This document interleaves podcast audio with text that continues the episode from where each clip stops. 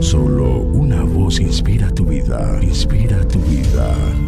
Una voz de los cielos, con el pastor Juan Carlos Mayorga. Bienvenidos. Tú que me has hecho ver muchas angustias y males, volverás a darme vida, y de nuevo me levantarás de los abismos de la tierra. Aumentarás mi grandeza y volverás a consolarme. Asimismo, yo te alabaré con instrumento de salterio. Oh Dios mío, tu verdad cantaré a ti en el arpa, oh Santo de Israel. Mis labios se alegrarán cuando cante a ti, y mi alma la cual redimiste. Mi lengua hablará también de tu justicia todo el día, por cuanto han sido avergonzados, porque han sido confundidos los que mi mal procuraban. Salmo 71, versículos 20 al 24. En ocasiones, las cosas que nos pasan no mejoran, sino empeoran. Hay personas que dicen amar, pero cuando su amor es puesto a prueba, se retractan. A pesar de las incapacidades, puedes salir adelante y sobresalir con la ayuda de Dios. Aunque en un momento sientas que te quedaste solo, realmente no lo estás. Dios está contigo. Glorifícalo. Mi amigo y amiga, no sería desfasado decir que los impases son parte de la vida. Cristo se encontró con ellos, al igual que los apóstoles, David y todo el pueblo de Dios. Pero los impases no tienen la última palabra. Dios no garantiza un camino cómodo sin escollos y la vida puede ser muy dura. El salmista, por ejemplo, ve muchas desgracias y aflicciones.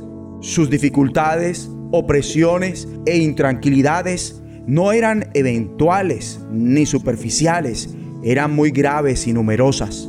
Pero te facilita un ejemplo de cómo corresponder en situaciones semejantes. Es cómodo confiar en Dios cuando las cosas marchan bien, ¿verdad? El desafío es continuar confiando en medio de los impases. No dejes de creer en la bondad de Dios. El salmista lo declara, tu justicia, oh Dios, alcanza los cielos más altos. Has hecho cosas tan maravillosas. ¿Quién se compara contigo, oh Dios? Amable oyente, las complicaciones no permanecerán para siempre. En medio de ellas hay esperanza porque como el salmista debemos decir a Dios, pero volverás a darme vida y me levantarás de las profundidades de la tierra, me restaurarás incluso a mayor honor y me consolarás una vez más. Dios se valdrá de tus complicaciones para bien y moldeará tu carácter mediante ellas. Como consecuencia, Él aumentará tu honra, te confortará en medio de ellas para que tú puedas confortar a otros. A pesar de las complicaciones, continúa alabando a Dios. El salmista lo hizo, pues dice, te alabaré con música de arpa, porque tú eres fiel a tus promesas, oh mi Dios, te cantaré alabanzas con la lira, oh Santo de Israel, gritaré de alegría y cantaré tus alabanzas porque me redimiste. Amable oyente, la presencia de Dios en la alabanza nos trae paz y consuelo, particularmente en los momentos complicados. Oremos juntos.